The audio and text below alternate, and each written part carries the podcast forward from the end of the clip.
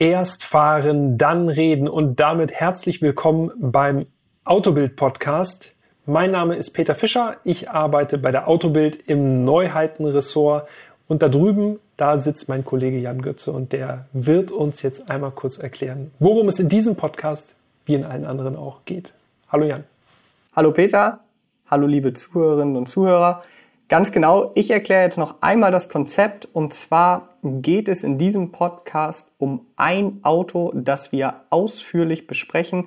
Wir beide sind dieses Auto im Vorfeld ja, über einen längeren Zeitraum gefahren, können also wirklich ins Detail gehen, können erzählen, was uns aufgefallen ist, was uns in Erinnerung bleibt, was uns gefallen hat, aber vielleicht auch, was uns nicht ganz so gut gefallen hat. Und äh, heute haben wir ein ganz besonderes Highlight, ein Fahrzeug, auf das ich mich schon lange gefreut habe. Und ähm, ja. wir hören, glaube ich, mal kurz den Sound. Ja.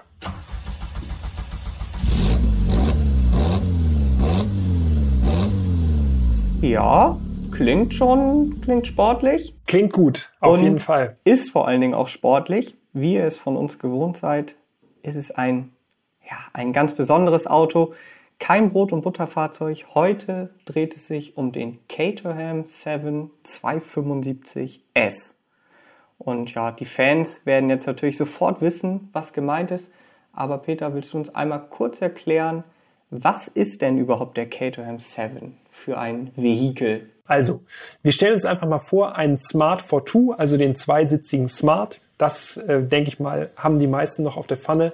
Und jetzt addieren wir eine ganz tiefe Sitzposition, also zwei Sitze ganz knapp vor der Hinterachse platziert. Und dann kommt noch dazu die nächste Zutat, der Motor ist vorne. Also vor dem Armaturenbrett geht sozusagen so eine Nase weg und dann haben wir noch freistehende Räder, mehr oder weniger. Und fertig ist der Caterham 7. Ja, war das verwirrend genug? Ich glaube, verwirrend genug, ja. Wie gesagt, die Fans werden das Auto natürlich kennen. Alle anderen haben jetzt zumindest ein, hm, vielleicht ein krudes Bild. okay, ich, ich mache es einfacher. Im Grunde kann man sich vorstellen, es ist eine Seifenkiste mit zwei nebeneinander platzierten Sitzen. So, also jetzt so aufs ganz Grobe runtergebrochen. Das ist gut, ja. Ich glaube, da kann man sich zumindest so ganz grob was vorstellen. Wichtig ist, dieses Auto in dieser Form, in dieser tatsächlich etwas ungewöhnlichen Form, das erinnert eben an so ein, so ein bisschen an so ein Formelfahrzeug mit Frontmotor. Dieses Fahrzeug gibt es in dieser Form schon ziemlich lange. Also eigentlich war das ein Lotus 7. Diese Grundform geht äh, zurück auf das Jahr 1957. Ich muss jetzt hier mal den Historiker raushängen lassen. Sehr gut. Also Mach ein ruhig. kleines, leichtes Auto, lieber wenig Gewicht als viel Leistung. Das war sozusagen das äh, Prinzip, finde ich ganz charmant eigentlich, wenn es um Autos geht.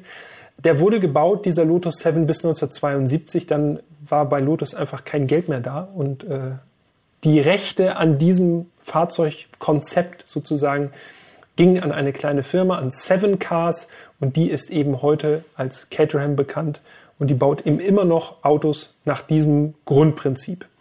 Außerdem wichtig, in England gibt es den Caterham 7 als Kit-Car. Das heißt, das, hat, das ist so ein bisschen so ein Trick gewesen in England, ja. äh, um die äh, immense Steuer für Neuwagen zu umgehen, konntest du dein Auto eben einfach in Einzelteilen ordern und es selber aufbauen. Dann hast du ein paar ein paar Pfund gespart. So ein bisschen wie Lego für Große, nur genau. ein bisschen komplizierter und äh, gefährlicher, falls man sich da verbaut. Ja, es ist vielleicht nicht ganz, also wer technisch nicht so versiert ist, sollte vielleicht lieber die Flossen davon lassen. Wir haben diesen Caterham nicht selber aufgebaut, muss man dazu sagen. Nee, das wir haben schon ein fertiges Auto lange gedauert. Ne? Bekommen. Ne?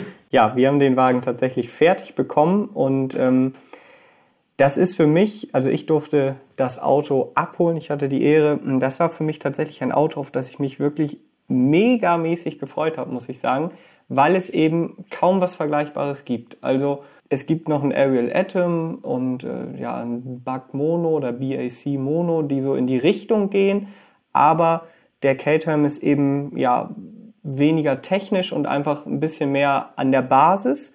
Und als ich dieses Auto abgeholt habe, muss ich tatsächlich sagen, das hat mich sowas von geflasht. Das war ein richtig, richtig geiler Tag, ein geiles Wochenende sogar.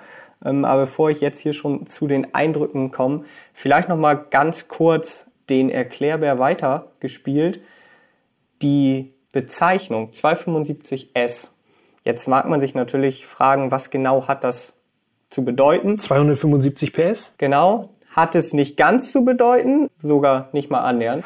Der Wagen hat 136 PS, aber die Zahl in der Modellbezeichnung steht bei Caterham stets für die Leistung in PS pro Tonne. Jetzt haben wir also schon gesagt, 136 PS, der Wagen wiegt 540 Kilo Leergewicht. 540 Kilo. Das muss man sich mal überlegen. Und das, Das Auto hat eine Straßenzulassung in Ja. Deutschland. Also das ist schon krass. Jetzt mal kurz nachgerechnet. 136 PS, 540 Kilo, das macht ungefähr 252 PS pro Tonne. Hm. Bisschen gemogelt, aber seien wir mal ehrlich, also ich finde Caterham 252S klingt jetzt auch nicht so cool wie 275. Ich glaube, das kann man verschmerzen. Und für alle, die jetzt denken, naja, 136 PS, was soll da schon gehen? Wenn wir dann gleich zu den Fahreindrücken kommen, ähm, dann werdet ihr euch wundern. Ich habe mich auf jeden Fall gewundert. Also ich finde tatsächlich auf dem Papier liest es sich gut, aber nicht überragend. Und äh, da wurde ich definitiv eines Besseren belehrt. Das Auto, was wir hatten, das war ein, äh, ja, ein 275S mit SV-Chassis und Lowered Floors. So, und jetzt kommt der Trick. Genau, das ist, ja, erklär Ich ruhig. kann nämlich, es gibt nämlich einen, sozusagen einen Basis Caterham 7. Das ist der 165er oder der 160er, je nachdem, welches Baujahr das dann ist, mit einem Dreizylinder-Motor, also die absolute Einstiegsvariante. Den hatten wir auch mal bei der Autobild in der Testgarage und ich erinnere mich gut daran. Ich wollte dieses Auto unbedingt fahren, aber das Problem ist, 1,95, meine Körpergröße, ich hatte null Chance reinzukommen. Also ich hätte wirklich, es wäre gegangen, aber dann hätte ich ohne Lenkrad fahren müssen. Das ist keine gute Alternative gewesen. Gibt es sogar noch ein Bild von, ne? Das sieht äh, sehr kurios aus, wie du da drin hockst. Ja, das stimmt. Das erwähnen wir nicht weiter. Das sieht Panne aus, ehrlich. Und jetzt kommt das SV-Chassis, was du ja schon angesprochen hast, ins Spiel. Denn dieses Chassis hat es mir möglich gemacht, dieses kleine, feine englische Auto endlich fahren zu können. Und das, äh, vielen Dank, Caterham, dass ihr das gemacht habt. Ja, genau. Also das SV-Chassis, das bedeutet, dass die Fahrgastzelle länger und breiter ist und der Lowered Floor bedeutet, dass die Sitzposition noch weiter nach unten verlegt ist. Und für alle, die jetzt sich nicht vorstellen können, wie niedrig man sitzt, es ist tatsächlich so, man kann, der, der Caterham hat so Stecktüren, die kann man auch rausnehmen, würde ich sowieso immer machen. Man kann wirklich im Sitzen mit der flachen Hand ganz entspannt auf den Boden fassen. Also so niedrig sitzt man im Caterham. Sehr niedrig. Das ist wirklich ultra niedrig. Noch ganz kurz, dieses SV-Chassis, das kostet 2450 Euro extra. Die Lowered Floors nochmal 495. Man kann also sagen knapp 3000 Euro. Aber das sind auf jeden Fall 3000 gut investierte Euro für, ich würde sagen, jedermann über 1,80. Ja, also sonst, ja, keine Chance. Ich habe es am eigenen Leib erfahren. Sonst wird das einfach nichts mit Caterham fahren. Ja. Wenn du sagst, das Chassis ist breiter als das normale Chassis, das heißt aber nicht, dass das Auto wirklich breit ist. Also wir reden von einem sehr, sehr kleinen Auto, muss man nochmal erwähnen. Ja. Ich glaube irgendwie so um 3,30 Meter Länge, 1,57 Meter breit. Also es ist wirklich äh, es ist im Grunde so eine Miniatur. Und das macht es ja auch charmant, weil Miniatur gleich leicht. Und darauf kommt es eben bei dem Caterham an. Definitiv. Und äh, du hast ja schon gesagt, also der hat vorne quasi freistehende Räder, also die haben zwar eine Abdeckung, einen quasi angedeuteten, ja, Kotflügel ist glaube ich schon zu viel genannt, ne? Das ist so ein- das ist eine Abdeckung. Ja, Damit dir die ganze Suppe nicht um die Ohren fliegt, wenn Genau. du durch den Regen fährst. Ja. Und man kann tatsächlich vom, also oder aus der Fahrgastzelle, also hinterm Lenkrad, sieht man wirklich genau, wo die Räder gerade hinstehen, ob links oder rechts, wie hart eingeschlagen wird. Das Auto, unser Auto hatte eine Scheibe. Dazu muss man aber auch sagen, es gibt den Caterham auch ohne Scheibe. Ja. Auch schon jetzt, wo ich es gerade so erzähle, ist es einfach witzig zu sagen, unser Auto hatte eine Scheibe. Oh, das ist so richtig was Besonderes. Sonderausstattung. Es gibt ihn eben auch ohne Scheibe. Das Fahrzeug, das wir testen durften, hatte Türen aus ja, Leder mit, mit so einem Steckmechanismus, wo man eben mit einem Handgriff die Türen tatsächlich rausnehmen kann. Also ich würde sagen, es ist ein Witz. Ne? Also Ja. es ist wirklich, das ist keine Tür im eigentlichen Sinne, das ist einfach so ein, damit du da nicht rein kannst, wenn das Auto irgendwo abgestellt ist. Ja. Aber Also ich habe sie auch äh, quasi in, an dem Tag, wo ich das Auto abgeholt habe, danach dann wirklich mitgenommen und zu Hause liegen lassen. konnte man die eigentlich irgendwo in den Kofferraum packen oder so? Nee. Zusammengerollt? Nee, ne? Nee. Das ging gar nicht, ne? Die konnte man halt mitnehmen oder nicht. Ja. Das war, das war die Option. Aber was zum Beispiel auch noch ganz äh, markant ist bei dem Caterham, was übrigens auch viele Besitzer umbauen, der Wagen hat ähm, so Rückspiegel. Das ist ein relativ aufwendiges Konstrukt an der Scheibe und an der Karosserie befestigt. Ich habe immer gesagt, ähm, das sieht so ein bisschen aus wie so Insektenfühler im Rückspiegel. Also die sind sehr groß für das kleine Auto. Also die Spiegel an sich sind klein, aber die Konstruktion ist groß. Und äh, da bauen eben sehr viele Caterham-Besitzer auf ganz winzige Motorradspiegel um. Mm, ja, ist halt Geschmackssache. Ja. Man braucht letztendlich gar nicht Spiegel, also gar keine Außenspiegel, weil man kann einfach über die Schulter gucken und sieht ja sowieso alles. Man sitzt ja ja.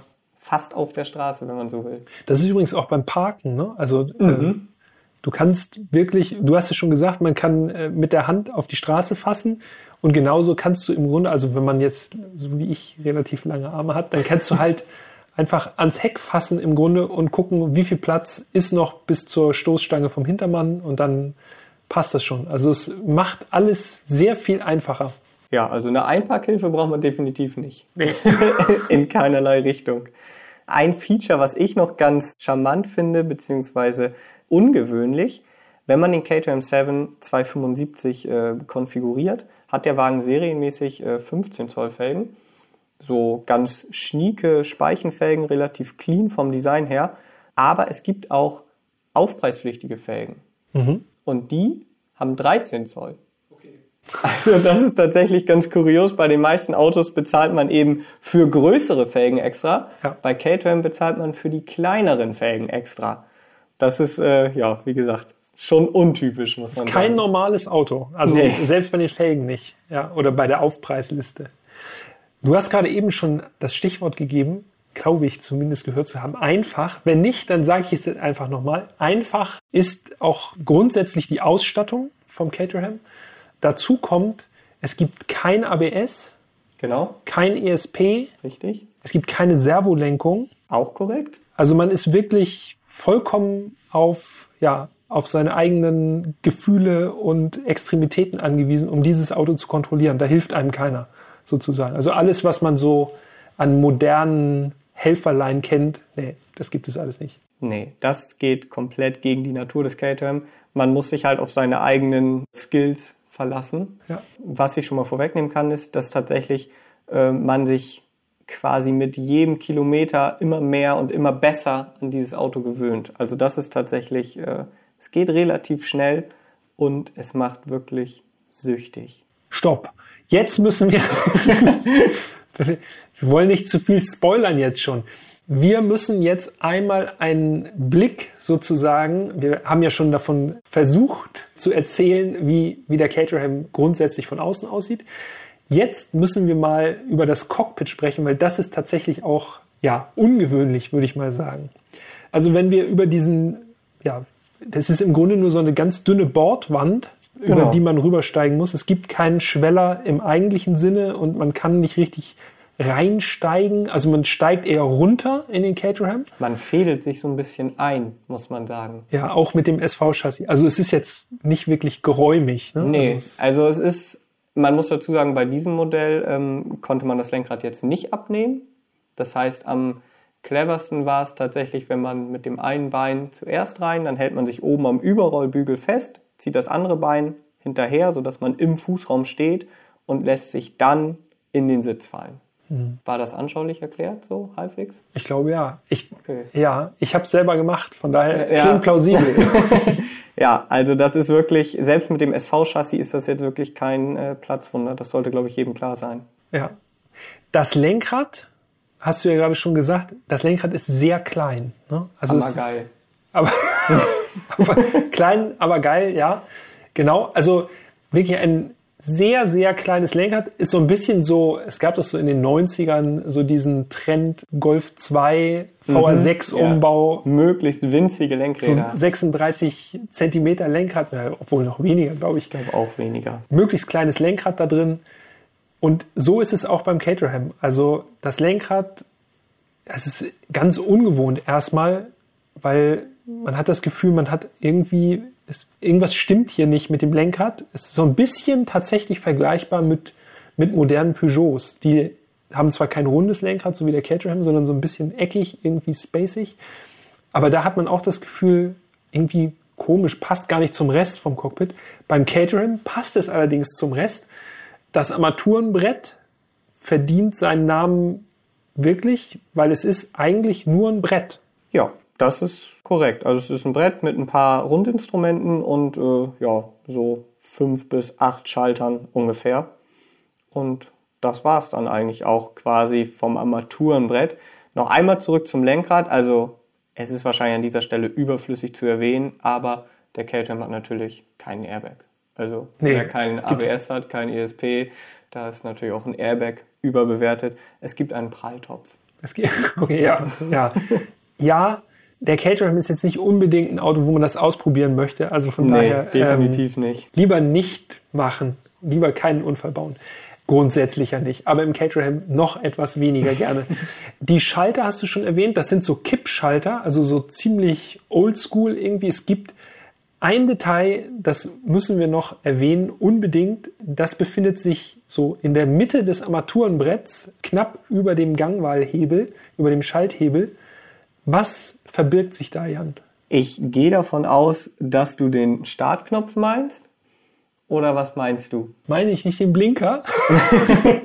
Der Blinker ist nochmal daneben, ja. Der Blinker ist, äh, ist insofern kurios, als dass es eben kein Lenkstockhebel ist oder sowas. Es ist eben ein Kippschalter und der geht nur an oder aus. Also es gibt auch keinen Rückstellmoment. Ja. Das heißt, man muss wie beim Lichtschalter quasi äh, Genau. nach rechts oder nach links und dann gibt es natürlich noch eine Mittelstellung.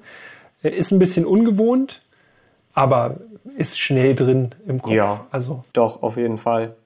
Und ich dachte, du willst auf den Startknopf hinaus. ja, du willst die ganze Zeit nur starten. Ja, jetzt haben wir ja, also so viel gibt es jetzt auch tatsächlich ja nicht zum äh, Cockpit zu sagen. Es ist eben einfach äh, sehr minimalistisch. Und ich dachte, wir wollen jetzt mal äh, losstarten. Na quasi. gut, drück den Startknopf. Weil da gibt es ja auch noch eine Kuriosität. Wenn ich jetzt einfach einsteige und den Startknopf drücke, tut sich gar nichts. Denn dieses Auto hat ja noch eine Wegfahrsperre und die ist wirklich komplett oldschool. Man hat so einen kleinen Transponder am Schlüssel, mm, den muss man dann so in die Nähe der Lenksäule halten, in der Hoffnung, dass diese Wegfahrsperre sich löst. Klappt auch nicht immer beim ersten Mal. Und dann drückt man den Startknopf, der übrigens natürlich auch rot ist, rot wie Gefahr. So. Drückt man drauf und dann, wenn denn die Wegfahrsperre deaktiviert ist, dann springt der, der Caterham auch endlich an. Und dann hört man den Motor mit 136 PS. Was ist das eigentlich äh, genau für ein Motor? Ich glaube, der stammt von Ford. Korrekt, genau. Das ist ein 1,6 Liter Vierzylinder und es ist tatsächlich ein komplett unspektakulärer Motor. Also der hat keine Aufladung, weder Turbo noch Kompressor. Der ist nicht besonders hochgezüchtet. Das ist wirklich ein Großserienmotor. Solide Großserientechnik, würde ich tatsächlich sagen. Das Einzige, was so ein bisschen ungewöhnlich ist, also er dreht 6800 Ist ein das Sauger, ist- ne? Genau. Muss man dazu es ist sagen. eben ein Sauger, korrekt, ja. Aber ist natürlich schon höher als die meisten Standardmotoren drehen. Aber abgesehen davon ist es wirklich, ja, nichts Besonderes vom Motor. Aber ich würde sagen, also der klingt in keinem Ford auch nur annähernd so gut wie im Caterham. Ja, das äh, glaube ich aber auch. Also in keinem serienmäßigen Ford auf jeden Fall. Man ist halt wirklich mittendrin. Ne? Also der Auspuff, also Caterham verbaut halt so Sidepipes quasi. Genau. Und der Auspuff endet so auf Kopfhöhe sozusagen. Also man kann ranfassen, natürlich, so wie du schon gesagt hast, äh, wenn man sich rauslehnt.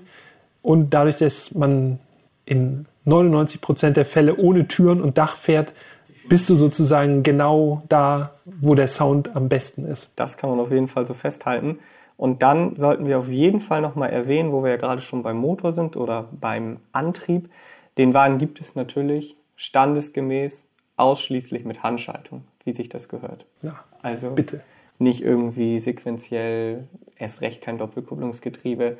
Da gibt es eine ganz klassische Fünfgang-H-Schaltung. Ja, also es wird ja oft oder geradezu inflationär dieser Begriff benutzt, ja, knackige Schaltwege. Und ich glaube, jeder, der einfach mal das Glück hatte, so einen Caterham, egal welche Motorisierung zu fahren, der wird bestätigen können. Also das ist meiner Meinung nach der Inbegriff von knackigen Schaltwegen. Ja. Also ähm, es sind eigentlich kaum noch Schaltwege, die zurückgelegt werden, sondern also die Bewegungen am, am Schalthebel sind so minimal, es Ja. ist wirklich. Das ist äh, wirklich nur so klack, klack, klack, klack, klack, klack und man wechselt so durch die Gänge. Ja. Also das ist wirklich, das macht richtig Spaß für alle Freunde der Handschaltung. Also irgendwann muss man so ein Fahrzeug mal bewegt haben, einfach um dieses Getriebe und diesen, dieses Geschwindigkeitsgefühl auch mal ja, zu erleben. Das ist meiner Meinung nach, ich will nicht sagen einmalig, aber schon was ganz Besonderes. wo du das Geschwindigkeitsgefühl erwähnst, es, haben wir es schon gesagt, fünf Sekunden von 0 auf 100, Haben wir noch nicht gesagt? fühlt sich aber tatsächlich wesentlich schneller an. Ne? Also ich finde, das fühlt sich original nach drei Sekunden an. Ja, So, also man hat wirklich, dadurch, dass man so tief sitzt, so, ja, so frei, also nur von der Scheibe quasi durch den Fahrtwind äh, oder nur durch eine Scheibe vom Fahrtwind getrennt, so ist es richtig. Dann ist man eben mit Schalten auch beschäftigt. Also es kommt einem wirklich unfassbar schnell vor. Viel schneller als heutige Fahrzeuge, wo man einfach die Launch Control anmacht und sagt, so, ab geht's. Ja. Da wird man zwar extrem in den Sitz gepresst, aber beim Catering hat man wirklich das Gefühl, man ist halt mittendrin in diesem Ja. ganzen Erlebnis. Du bist so richtig eingebunden. Ne? Ja. Wir haben noch nicht gesagt, äh, dass der Caterham natürlich Hinterradantrieb hat. Erstens sitzt man da so in seinem Tunnel sozusagen auf der, auf der linken Seite vom Caterham. Diese Beschleunigung, die wird halt auch davon untermalt, dass du die ganze Zeit was zu tun hast. Also du musst schnell durchschalten, wirklich. Also Genau. es geht zack, zack alles und äh, dadurch entsteht natürlich noch mal viel mehr dieses Gefühl von, von Geschwindigkeit auch, dadurch, dass du immer beschäftigt bist sozusagen. Also was man auch nochmal erwähnen sollte, ist, glaube ich, dass der Wagen eigentlich, obwohl es jetzt alles total ungewohnt klingt und alles total abgedreht irgendwo, eigentlich ist er einfach zu fahren. Also die Kupplung hat natürlich einen gewissen Druckpunkt, also ist jetzt nicht so eine labbrige Kupplung, Nee. aber ist jetzt auch keine Rennsport-Keramikkupplung, wo man irgendwie das Gefühl hat, die greift nur in so einem ganz gewissen Feld oder so. Also es ist eigentlich relativ einfach zu fahren.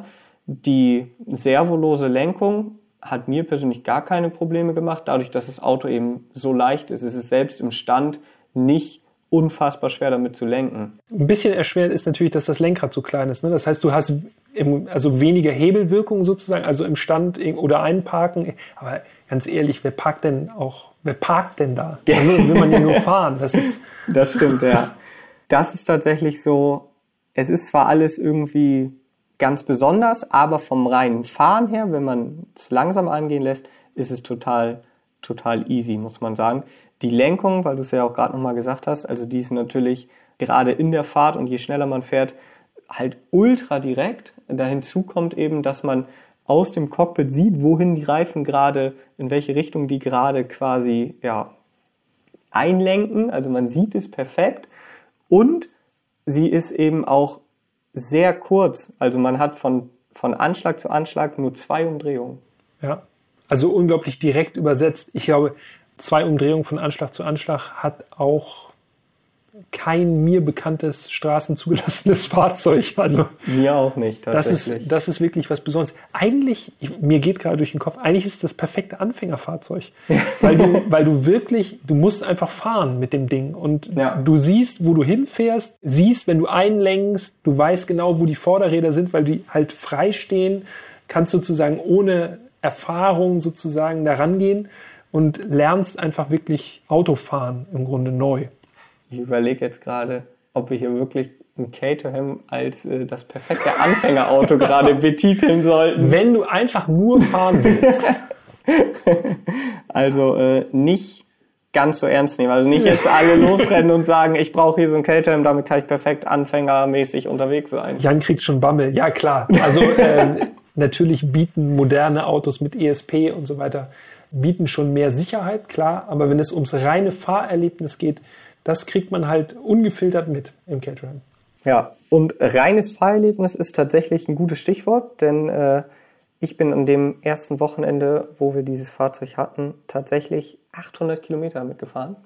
Also ich habe da richtig Kilometer raufgerockt, einfach weil es so viel Spaß gemacht hat tatsächlich. Also ich wollte wirklich original nicht aussteigen. Es ist einfach unvergleichlich zu jedem Fahrzeug, was ich vorher gefahren bin. Ähm, und ich bin sogar relativ viel Autobahn gefahren, einfach um zu testen, wie das so ist. Da gehört der Caterham natürlich absolut nicht hin, da brauchen wir nicht drüber reden. Der gehört auf eine Landstraße.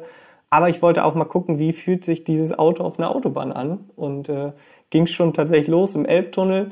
Ja, es ist auf jeden Fall im ersten Moment irgendwie ein ungutes Gefühl. Man sitzt da eben ohne Türen, so quasi fast auf dem Boden und wenn neben einem ein LKW fährt, so, dann hat man die Abgase wirklich direkt im Gesicht, ja. weil man einfach so tief sitzt. Aber es geht. Also man kann Autobahn damit fahren. Ich bin von den 800 Kilometern vielleicht 300 oder 400 Autobahn gefahren. Es geht. Es ist jetzt natürlich nicht das komfortabelste der Welt, da brauchen wir nicht drüber reden. Gut, den Topspeed habe ich nicht. Du bist doch einfach extrem leidensfähig. Das stimmt, natürlich. Aber ich hätte ja auch einfach mehr äh, Landstraße fahren können. Das stimmt. Äh, Topspeed 196 klingt jetzt auch wirklich überhaupt nicht beeindruckend, aber ich kann euch versprechen, also das schnellste, was ich gefahren bin, waren so 170. Und das ohne Türen, ohne Verdeck. Da zieht's, ne? Da zieht's und ich hatte selbst im Hochsommer einen Schal um, weil es wirklich, also, das ist äh, maximales Cabrio-Feeling, ne? Ja. Mehr geht kaum. Wenn man die Scheibe weglässt, geht doch noch ein bisschen Richtig. mehr, aber das war wirklich schon krass. Jetzt mal ab von der Autobahn. Der Caterham gehört natürlich auf die Landstraße. Vor allem, wenn die Landstraße dann noch ein paar Kurven zu bieten hat. Ne? Also das Definitiv. ist äh, eigentlich Pflicht in Norddeutschland sieht es leider ein bisschen mau aus, muss man ehrlich sagen. Deshalb äh, genieße ich mit dem Caterham, klingt jetzt so nach äh, Kaffeewerbung, genieße ich mit dem Caterham oder habe ich genossen jeden Kreisverkehr. Mhm. Weil das ist wirklich äh, so, wenn der, wenn der Kreisverkehr gut einsehbar ist, du kannst dadurch, dass der Wagen so schmal ist, kannst du da richtig einmal so durchwitschen ja. und hast im Grunde äh, den größten Spaß den man legal noch mit diesem Auto haben kann, äh, weil du einfach nur einmal rechts einlenken, links einlenken und dann geradeaus durch quasi durch den Kreisverkehr. Das ist wirklich, wirklich spaßig. Man muss ja allgemein auch sagen, das hast du gerade, finde ich, schon mal ganz gut angerissen, dieses Auto macht halt unglaublich viel Spaß bei vergleichsweise niedrigen Geschwindigkeiten. Also man kennt es ja von Supersportwagen, die machen natürlich auch unfassbaren Spaß, aber man ist halt immer deutlich über dem Geschwindigkeitslimit, wenn es in den spaßigen Bereich geht. Und mit zum Caterham, da kann man auch bei 50 in der Stadt einfach mal so zack, zack lenken und das macht wirklich richtig Spaß oder eben einen Kreisverkehr oder auch auf der Landstraße, wenn man einfach nur mit 80 oder 90 so eine schnelle Kurve fährt, das macht schon mega Bock.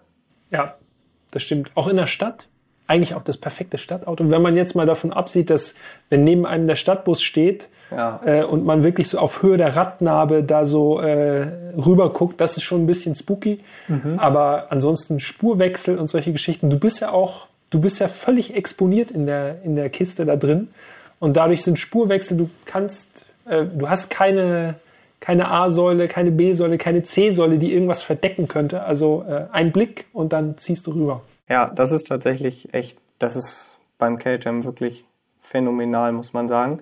Und was mir eben auch noch aufgefallen ist, ähm, sobald man sich ein bisschen an das Fahrzeug gewöhnt hat, je schneller man fährt, desto besser funktioniert der Wagen. Also wenn der bei niedrigen Geschwindigkeiten eben die Lenkung, klar, ist halt servolos, ist jetzt nicht ultra schwergängig, aber ist eben schwergängiger. Wenn man ein bisschen schneller fährt, dann funktioniert der Wagen halt richtig, richtig gut. Gibt es ein Auto, nach deiner Erfahrung, wo 136 PS, also so als Landmarke jetzt mal, mehr Spaß gemacht haben? Definitiv nicht. Also so geht es mir nämlich auch. Nicht also, mal annähernd. Ja. Also kommt für mich nicht ran. Und wenn man jetzt auch nochmal überlegt, also Caterham bietet ja auch noch äh, den 7485 an. Also quasi fast 500 PS pro Tonne. Genau. Man das jetzt mal umrechnet. Es sei denn, die haben auch da irgendeinen Fehler eingebaut. Ja, also der Wagen hat äh, 240 PS auf gute 560, 570 Kilo so. Aber 100 mehr als, Genau, als der 100 mehr. 275. Und dann gibt es ja auch noch den Caterham 7 620R. Und das Auto muss ehrlich gesagt, also das muss wirklich beängstigend sein. Ja, da muss man äh, quasi ganz entspannt sein und alles schon im Leben abgehakt haben, Ja.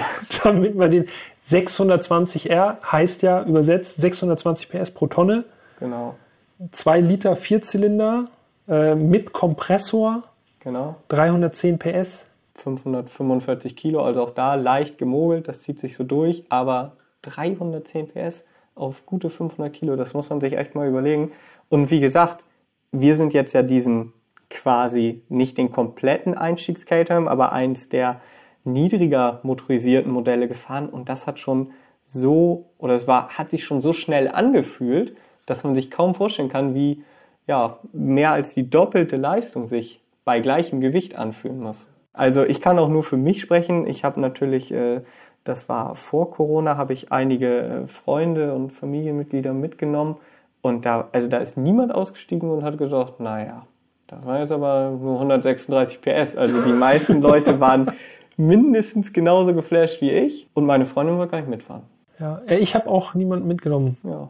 Ich äh, wollte das für mich alleine, weil da natürlich jeder Passagier Ja, klar, das fällt Gewicht. natürlich wirklich hart ins Gewicht. Das ist, äh, Das ist so. Das kann ich nicht dulden.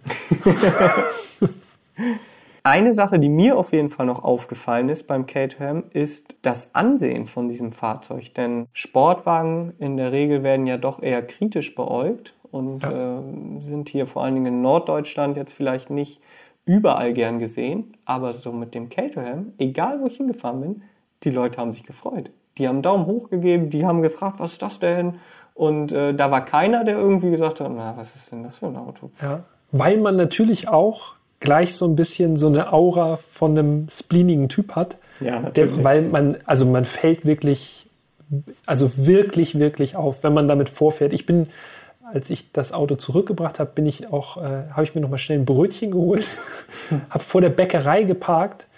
Äh, Die Leute sind halt, also man, ich glaube, dass man sich mit diesem Auto äh, viel erlauben könnte, wenn man nur wollte, weil man es einfach, wenn man einfach, ja, also es ist einfach so eigenartig, wenn jemand aus diesem flachen Teil, ey, das Ding ist noch nicht mal 1,10 Meter hoch, ne? Also das ist Ja, wirklich dann ein Anblick. Und dann steige ich da aus. Wenn man dann sieht, wie sich die Leute da halt rausschälen, also selbst nach einem Wochenende und unzähligen Ein- und Aussteigemanövern, man kriegt es hin, klar, aber es sieht halt nie komplett lässig so aus. Ne? Also man schält sich halt immer, also bei dir sah es natürlich lässig aus, ganz klar, aber man schält sich halt immer irgendwie noch so raus. Aber es ist halt, also das macht halt auch so den kompletten Charme des Autos aus. Ich muss ja auch tatsächlich sagen, jetzt werden wahrscheinlich hier irgendwie 90 Prozent der Zuhörer sagen, naja, also da gehe ich jetzt aber nicht mit. Ich muss auch sagen, ich hätte gedacht, das Auto ist weniger alltagstauglich. Also klar, der Kofferraum ist winzig, man hat hinten so eine Art Persenning, die kann man abknöpfen, da kann man dann, ja, ich weiß nicht, was man da reinpacken kann, also einen kleinen Einkauf, solange es keine Wasserkiste ist oder so, kriegt man da schon rein. Abgesehen davon, wie du schon sagtest, das Auto ist klein, so, also man kann es wirklich gefühlt überall parken. Es ist zwar, also der hat einen guten Sound, aber der ist jetzt nicht brutal laut, also man fällt jetzt nicht negativ auf, wenn man das Sehr Ding, kultiviert. wenn man, genau, Sound. ja, wenn man das Ding morgens startet, dann ist nicht die halbe Nachbarschaft wach. Und was mich ja tatsächlich auch gewundert hat, war der Verbrauch. Also ich meine, klar, es ist eben ein kleiner Motor, 1,6 Liter, aber es ist auch ein Sauger, der eben viel gedreht werden will. Und äh, ich glaube, also ich kann für meinen Teil sprechen, ich habe ihn ordentlich gedreht. Ja. Und trotzdem bin ich nie über 11 Liter gekommen. So. Es ist das Gewicht. Es Ja. ist das Gewicht. Definitiv, absolut. Das ist der magische Punkt. Weniger Gewicht ist immer besser. Auf jeden Fall. Ja, also von daher, das war auch so ein Punkt, der mich äh, ja positiv überrascht hat. Wie gesagt, natürlich ist das jetzt, wenn man ganz ehrlich ist, kein Alltagsauto, aber bei entsprechenden Temperaturen kann man den schon regelmäßig fahren. Ähm, ist halt nur leider das Problem, dass wir hier in Norddeutschland leben und da gibt es gefühlt so zwölf Tage im Jahr, Ja. wo das passt. Das ist ein bisschen schade. Aber kommen wir an dieser Stelle nochmal zu einem positiven Punkt, wie ich zumindest finde. Noch das, einer? Noch, ja, noch einer. Und das ist der Preis. Denn der Caterham 7 275 kostet in Deutschland ab 35.900 Euro. Das ist viel Geld für ein ganz, ganz kleines Auto. Man muss es aber in Relation setzen, äh, wenn man bedenkt, dass man für GTI-Geld, für Golf GTI-Geld wirklich ein Auto bekommt, was erstens ultimativ viel Spaß macht und zweitens auch wirklich ein Exot ist. Ne? Also man, man, fällt auf, wenn man es möchte, dann fällt man auf, aber man fällt nicht unangenehm auf.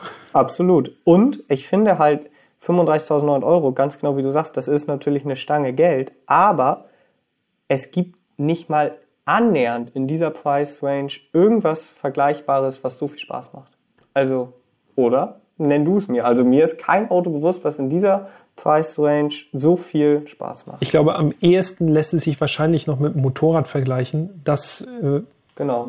ähnlichen Fahrspaß bieten dürfte, ähm, zu einem wahrscheinlich noch günstigeren Preis, aber das ist eben auch äh, nicht für jedermann was. Äh, und von daher kann ich nur unterschreiben. Also ja. Und hinzu kommt ja noch, dass ja auch die Unterhaltskosten bei so einem Caterham im Vergleich zu vielen anderen Sportwagen relativ niedrig sind. Die Technik ist einfach, also das ist Großserientechnik, was den Motor angeht. Klar, die Karosserieteile, die sollten besser nicht kaputt gehen. Das ist eben so wie bei Lotus oder so, da gibt es eben schwer und teuer nur Ersatz. Aber auch Kfz-Steuer, kleiner Motor, Versicherung, auch relativ günstig, Verbrauch, überschaubar. Also es sind alles Punkte, die für den Seven sprechen.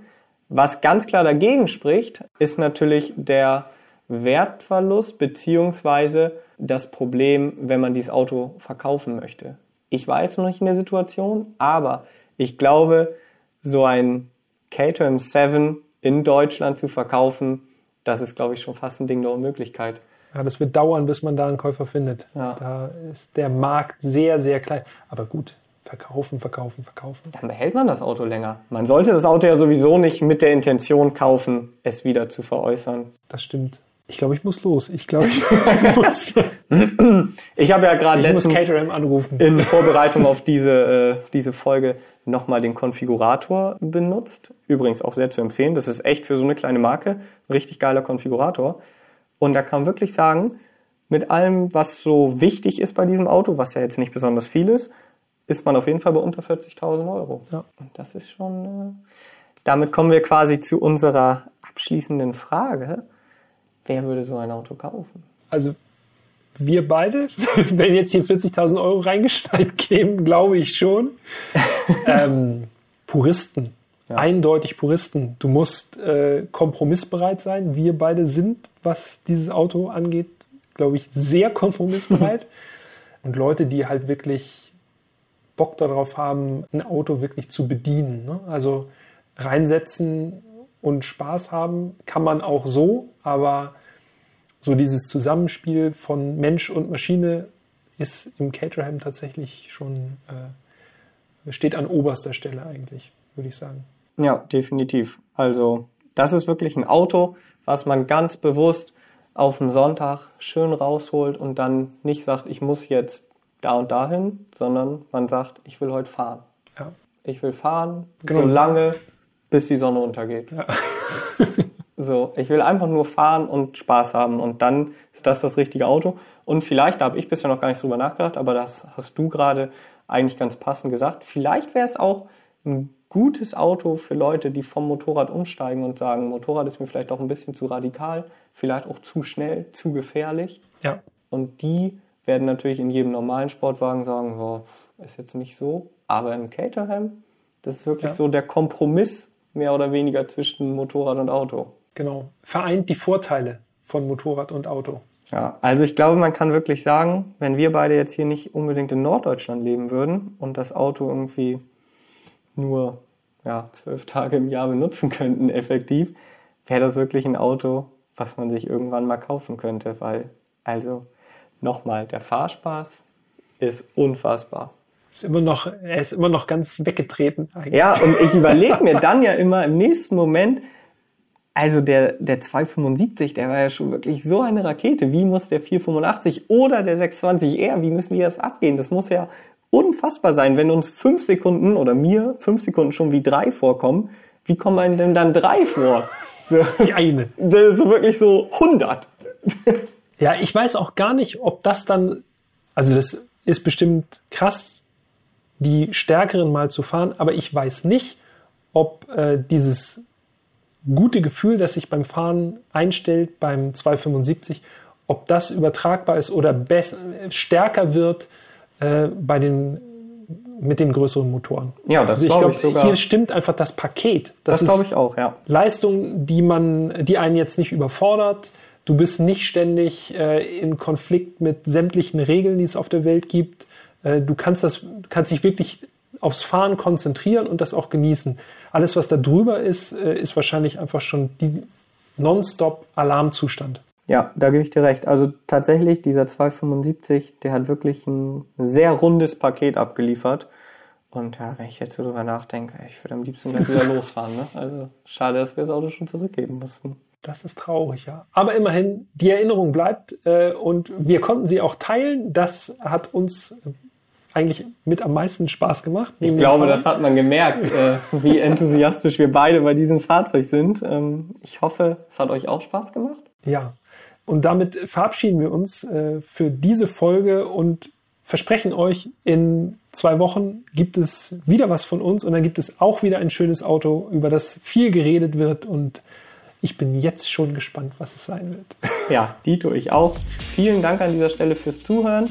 Gebt uns gerne ein Feedback. Was hat euch gefallen? Was würdet ihr gerne hören? Und ähm, an dieser Stelle bleibt mir nichts anderes zu sagen als vielen Dank und bis zum nächsten Mal. Ciao, ciao. Bis dahin. Tschüss.